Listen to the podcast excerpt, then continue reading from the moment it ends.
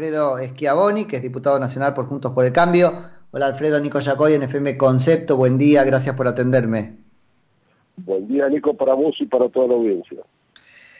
Alfredo, bueno, no sé por dónde empezar, qué lío que es todo esto. Bueno, empecemos por lo que este, más te atañe, digamos, se alcanzó algo parecido a un consenso para seguir sesionando en la Cámara de Diputados de la Nación.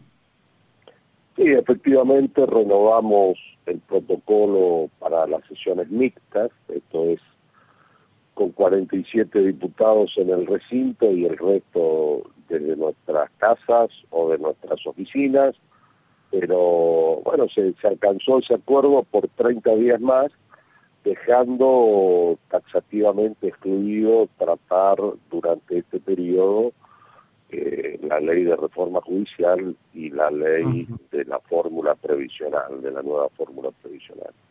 Claro.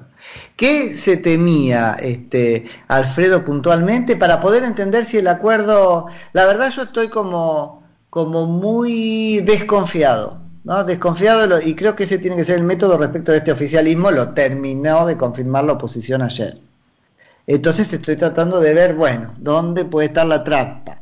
¿A qué le tenían, este, no sé si miedo, pero de qué querían precaverse para que después veamos si, si eso está cubierto en el acuerdo? Bueno, la, la verdad es que nosotros entendemos que temas de, primero que no son urgentes, porque la reforma judicial no, no, no, no hace falta sancionarla en los próximos 30 días. Este, no es un tema, es cierto, hace falta reformar la justicia, no esa reforma que propone el oficialismo y que tiene media sanción del Senado. Nosotros este, entendemos que eso persigue solamente eh, impunidad eh, para la clase política porque está dirigida al Fuero Penal Federal, que es donde se, se ventilan y se discuten las causas judiciales que afectan al poder político nosotros entendemos que la discusión de un tema tan importante tiene que ser mucho más larga, no, puede ser un tratamiento express ni de manera este, virtual discutir algo tan importante como una reforma judicial. O no tiene que ser, Alfredo, tal vez no tenga que ser o tal vez, si, estamos de acuerdo que nos van a trampear, que no es la reforma que este, tiene que ocurrir y que no hay número para modificarla porque rebota en el Senado, tal vez no hay que discutirlo. Bueno, es probable, digamos, que es, probable que, pero nosotros tenemos las, condiciones de mayoría suficientes como para marcar la agenda de qué temas se discuten y qué temas no Mm. porque el oficialismo con sus aliados tiene la mitad más uno para, para imponer el tratamiento de los temas, o sea que no es nuestra posibilidad como opositores de bloquear efectivamente el tratamiento de reforma judicial o de, la fórmula provisional está por una cuestión de número limitada.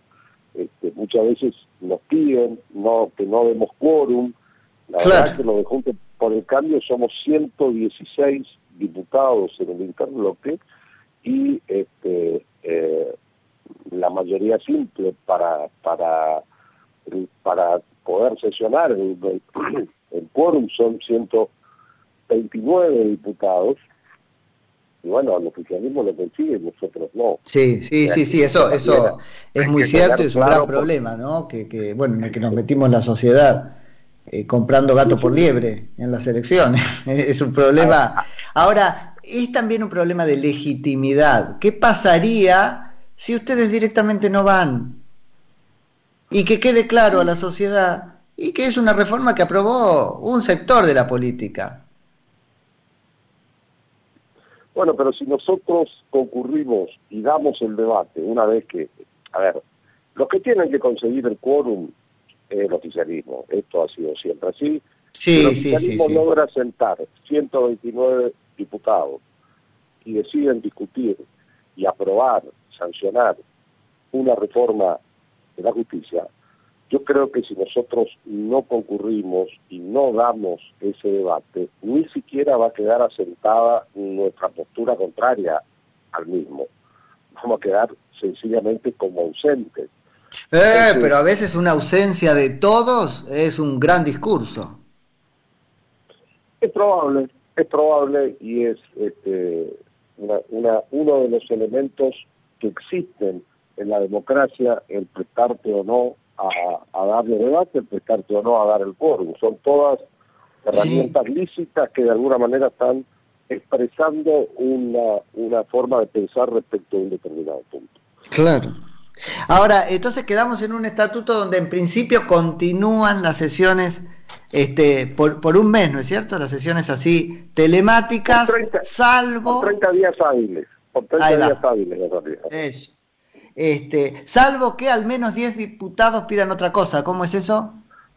Bueno, si eh, en el caso de tratar temas de los que referimos anteriormente, y por lo menos con el pedido de 10 diputados, con una antelación, de, no recuerdo exactamente si quedó establecida en 72 o 48 horas, no me acuerdo, se pueden convocar a sesiones presenciales, donde estemos los 257 diputados, pero no en el recinto del Congreso de la Nación, sino en otro lugar, en Capital Federal, eh, que permita el distanciamiento social y las condiciones de ventilación que requiere eh, un espacio físico para poder sesionar. Ahora, Alfredo, ayúdame con dos cosas. Tengo dos miedos respecto de eso, ¿no? El primero, supongamos que 48 horas o 72, yo tampoco lo recuerdo. Em, ¿Qué pasa si se convoca a una sesión con menos antelación que eso o se cambian los temas en el, en el este, transcurrir mismo de una sesión telemática? No, las agendas para las sesiones telemáticas son consensuadas.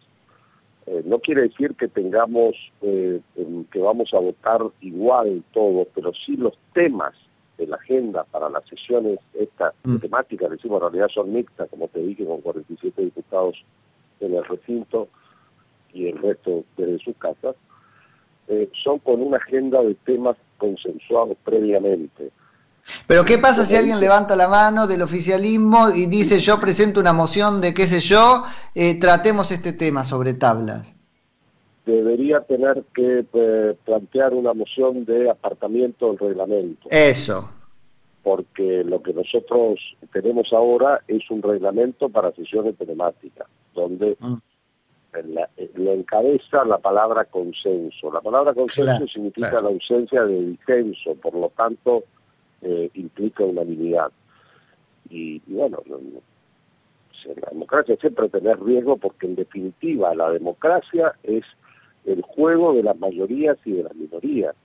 Claro, ¿qué número necesitan para imponer una moción de apartamiento de reglamento? Y la mitad basura. O ah, sea que en el medio de una sesión mixta la pueden devenir en el tratamiento de la, de la, no sé, la reforma judicial se comprometieron a otra cosa, pero cualquier otro tema, el impuesto. Disculpame, Nico, para, para una moción de apartamiento del reglamento necesitan, eh, se necesitan tres cuartos, no, tres mayoría especial. Bueno, ahí hay, ahí hay una llave, ¿no es cierto? De ahí podemos agarrarnos. Sí, claro, por supuesto. Pero bueno, eh. toda esta, esta discusión, fíjate que estamos agarrados de la palabra consenso. Sí, sí, sí. Y, bueno, eh, que es una llave todavía más, un torniquete más fuerte que los tres cuartos, pero no importa o los tres. Para la, para la sesión de, de la semana pasada, este, el oficialismo interpretó que consenso era mayoría. Sí, sí, sí. La verdad que no es así. Por eso, me da un miedo que terminen este admitiendo, ¿no? Un, un, tema de los de los graves en una sesión mixta. No, ¿sabes por qué no? Porque esos, por lo menos los dos temas que nosotros queríamos, mm, entendemos que ameritan un tratamiento mucho más largo, tienen ya eh, establecido por el presidente de la Cámara un cronograma de tratamiento.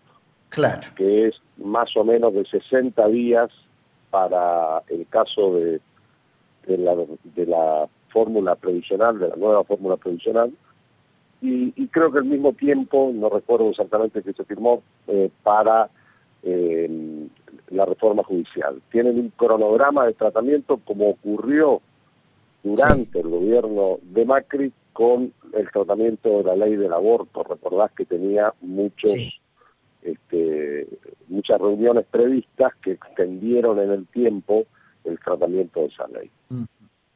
Perfecto. Y, Alfredo, una última cosa, ¿no? Respecto de los miedos. Hoy estoy como muy, muy miedoso. Lo que pasa que yo los presupongo muy tramposos a los que ustedes tienen del otro lado. Entonces, este. Lo son. Eh, lo son. Sí. Sí. Entonces, este, hay que tratar de no picar. ¿Y a ustedes qué, qué los preocupaba? No estar ustedes presentes, porque con este reglamento ellos, por una razón o por la otra, pueden permanecer en sus casas aún en las sesiones presenciales. Justificar que siguen apareciendo por, por computadora. El, el punto es, a ustedes les interesaba estar ustedes presentes. Sí, nosotros entendemos que para el tratamiento de las leyes en general, la forma de sesionar es presencial. Digamos, acá invertimos la cuestión, efecto de la pandemia, que lo excepcional se convirtió en lo habitual y lo habitual en excepcional. o sea, las sesiones del Congreso son en el Congreso de la Nación. Se, lo dice así el reglamento, se fijará cámara en el Congreso de la Nación, salvo cuestiones mm. excepcionales. Entendemos sí que la pandemia es una cuestión excepcional, de hecho, yo tengo 57 años y es la primera vez que vivo una situación de este tipo que valga si no hace excepcional. Ahora bien, podemos buscar, y pasaron varios meses de la pandemia, un lugar físico en la ciudad de Buenos Aires que otorgue las garantías para poder sesionar con protocolo de manera presencial. Claro, pero mi punto es este, ellos no van a ir si no quieren. Porque total, como es, piden un permiso a masa y no van. No, no, lo que tiene que hacer es justificar su no presencialidad por cuestiones de salud, por alguna cuestión de base de salud. Es decir, si hubiese un diputado que tiene una patología de base que eh, con la posibilidad de contagio del COVID podría este, agravar su situación, fundamentado por un certificado médico, esa persona este, puede sesionar desde su casa. Lo que nosotros decimos es que por el plazo que logramos prorrogar las sesiones telemáticas, eh, aparentemente, a partir del 1 de octubre, se restablecen los vuelos de cabotaje en la República Argentina. Entonces, los impedimentos que al día de hoy han esgrimido algunos diputados, y también con razón, yo vivo a 1.100 kilómetros de la ciudad de Buenos Aires, me traslado en auto, eh, bueno, por supuesto que no es, no es lo ideal, digamos, pero pero es mi trabajo, o sea que lo, lo hago. Sí, sí, eso no lo, no lo podemos conceder, digamos, que vengan, se instalen con tiempo acá y esperen la eventualidad de una sesión presencial, listo.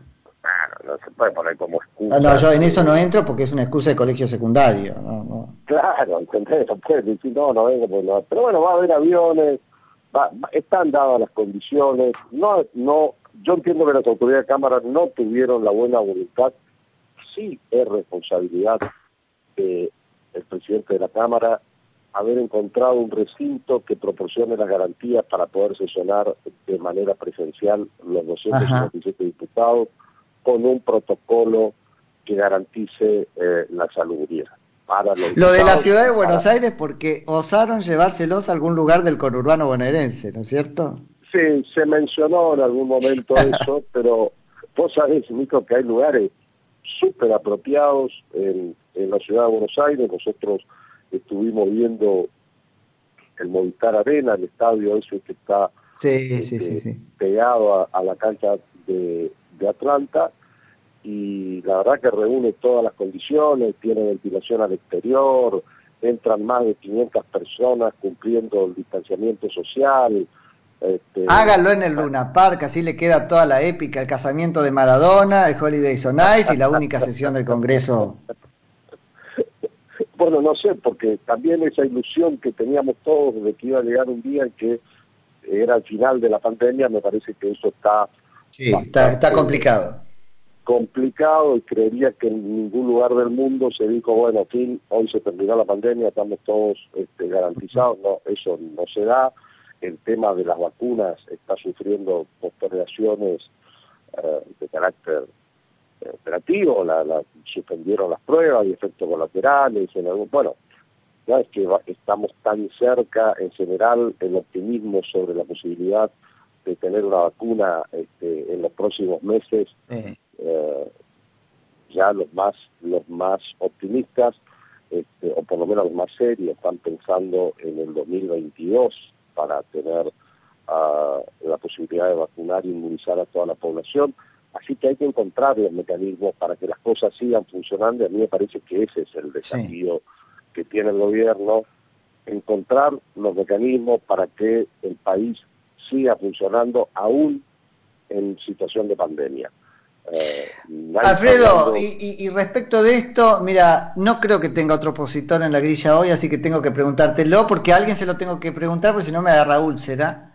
Este, y es lo siguiente, parte de, la nueva normalidad va a este, implicar muchos anzuelos del oficialismo. Y ayer la oposición mordió uno durante todo el día muy grandote, que terminó en que, no sé, personifiquémoslo así arbitrariamente en, Jorge Macri, por ejemplo, terminara apoyando algo que, lo, que los perjudicó.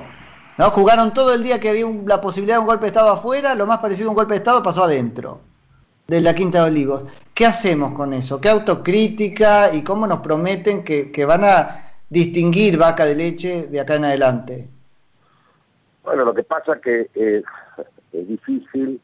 Muy difícil frente un equipo que no juega con las reglas claras porque la verdad es que la solución que le encontró el presidente o que propuso el presidente o que pretende implementar el presidente para la crisis salarial de la policía bonaerense a expensas de la coparticipación de la ciudad de Buenos Aires, eh, no, es normal que suceda eso. Pero, pero es normal que ese equipo juegue así, ese es mi punto. Sí, es normal que ese equipo juegue así, pero mal que nos pese, es el equipo que eligieron los argentinos para que gobierne el país. Claro, pero, pero bueno, a, ustedes los eligieron o los elegimos para que no los ayuden a meter los goles, porque serían goles en contra. claramente, nosotros no, no planteamos en ningún momento ser una oposición de tipo obstruccionista, más allá de lo que el relato quimerista quiere imponer. Uh, hemos tenido toda la buena voluntad en el tratamiento de los temas en el Congreso, los gobernadores han tenido buenísima predisposición para dialogar con el presidente, nosotros como espacio político le hemos solicitado al presidente en reiteradas oportunidades reunirnos para proponer alternativas, para buscar puntos de consenso, para sacar al país adelante, aún con pandemia. Hemos presentado infinidad de proyectos en el Congreso de la Nación que eh, están orientados en ese sentido. Pero bueno, el kirchnerismo ya sabemos cómo funciona. Eh, Fernández... claro, pero la táctica... Esto es muy grave, Alfredo. Ayer han puesto a su este, presumiblemente mejor candidato a presidente de la nación, que es Rodríguez Larreta, contra las cuerdas. Él va a tener que explicarnos a los ciudadanos qué táctica está usando para defender, por ejemplo, los recursos de la ciudad. Horacio quedó en pronunciarse sobre ese tema hoy. Este, que es lo mismo que haber quedado sin palabras durante toda una noche. Bueno, me parece que quería tener mejor analizado el tema antes de pronunciarse. Yo no hablé con él, pero sí mm. este, vi su, su tweet. Este, la verdad era que, a mí me sorprendió, digamos, y, y, creo que a él también porque nadie le avisó nada y se enteró cinco minutos antes del anuncio del presidente. Me parece que son formas de gobernar que tiene esta gente eh, que los alejan cada vez más de la ciudadanía. claro, pero no podemos hacer una oposición funcional a eso. Yo, me digo, yo les creería más y ahora me dicen, Nico, yo no puedo entrever por dónde van a ir porque no me da el alma, porque no soy tan malo, pero sé que van a ir por un lugar que no estoy viendo, así que no me siento ahí. Sí, la verdad que los que no quisieron sentarse con nosotros fueron fueron eh, fue el oficialismo, digamos. Nosotros se mm. lo planteamos concretamente la semana pasada a través de un documento. Eh, sí, sí, claramente, sí. Inclusive este, este lunes se emitió un nuevo documento de la Mesa de Junto por el Cambio. No se puede pensar que quienes representamos, por lo menos a más del 40% de los argentinos, no estemos discutiendo con el oficialismo cómo sacar el país adelante. Sí, sí, es, impensado, no ocurre en ningún lugar del mundo, salvo en la Argentina. Mi punto es, Alfredo, tienen ahí un intríngulis político de, de, alta densidad. Venezuela es Venezuela, no solo por el oficialismo que tiene, también por la oposición que tiene. Bueno, nosotros justamente no quisimos caer en una oposición tipo Venezuela que terminó como terminó, ¿no es cierto? Con dos congresos, después peleándose entre ellos. Yo creo que mirando la mitad del vaso que está llena, eh, nosotros hemos logrado mantener cohesionado junto por el cambio como una eh, herramienta, por lo menos, ya que no quieren escucharnos, no eh, quieren escuchar nuestras propuestas para para salir de la crisis, por lo menos como una, un elemento de control, sí, de contención al unicato del quimerismo.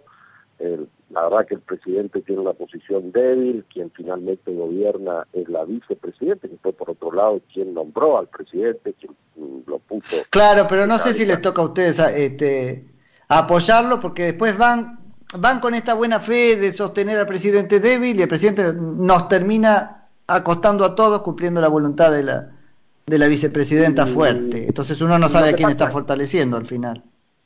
Lo que pasa, Nico, es que la agenda de la vicepresidenta está orientada a lograr impunidad en, las causas de corrupción de Estado que la afectan y, y bueno, en ese sentido están trabajando y yo creería que han incrementado el ritmo después de la marca del 17A, eh, en vez de producir el efecto de frenar esta locura de reforma judicial, eh, han decidido mm, incrementar las acciones para concretar eh, todo lo antes posible. Sí, sí, sí, sí. Así es lamentablemente eso salió, el efecto fue el, contrario, digamos, al esperado, nosotros quedamos muy satisfechos, a pesar de que no fuimos los de Juntos por el Cambio quienes convocamos a esa marcha, la ciudadanía se expresó en las calles, y esto, lejos de amedrentar al oficialismo, lo acicateó para concretar más rápido todo lo que necesitan para lograr impunidad. Totalmente, totalmente. Esa es la agenda que están trabajando, no salir de esta situación de crisis racionalmente, buscando que las actividades económicas se puedan dar aún con el marco de pandemia, inteligentemente, buscando los mecanismos, lo, mismo que están haciendo con el Congreso de la Nación, porque no puede decirnos el presidente del Congreso que no encontró un lugar físico apropiado para sesionar eh, con los 257 diputados en cinco meses en la ciudad de Buenos Aires, que tiene un montón de edificios que reúnen las condiciones para que podamos sesionar. Sí, sí, sí, sí, este, completamente de, acuerdo. Alfredo, no te quito más tiempo. Muchísimas gracias este, por la charla. Bueno, Nico, que tengan buen día y saludo a todos los audiencia. Igualmente vos, es Alfredo Schiavoni, que es diputado nacional por Juntos por el Cambio, pro provincia de Misiones. Noticias.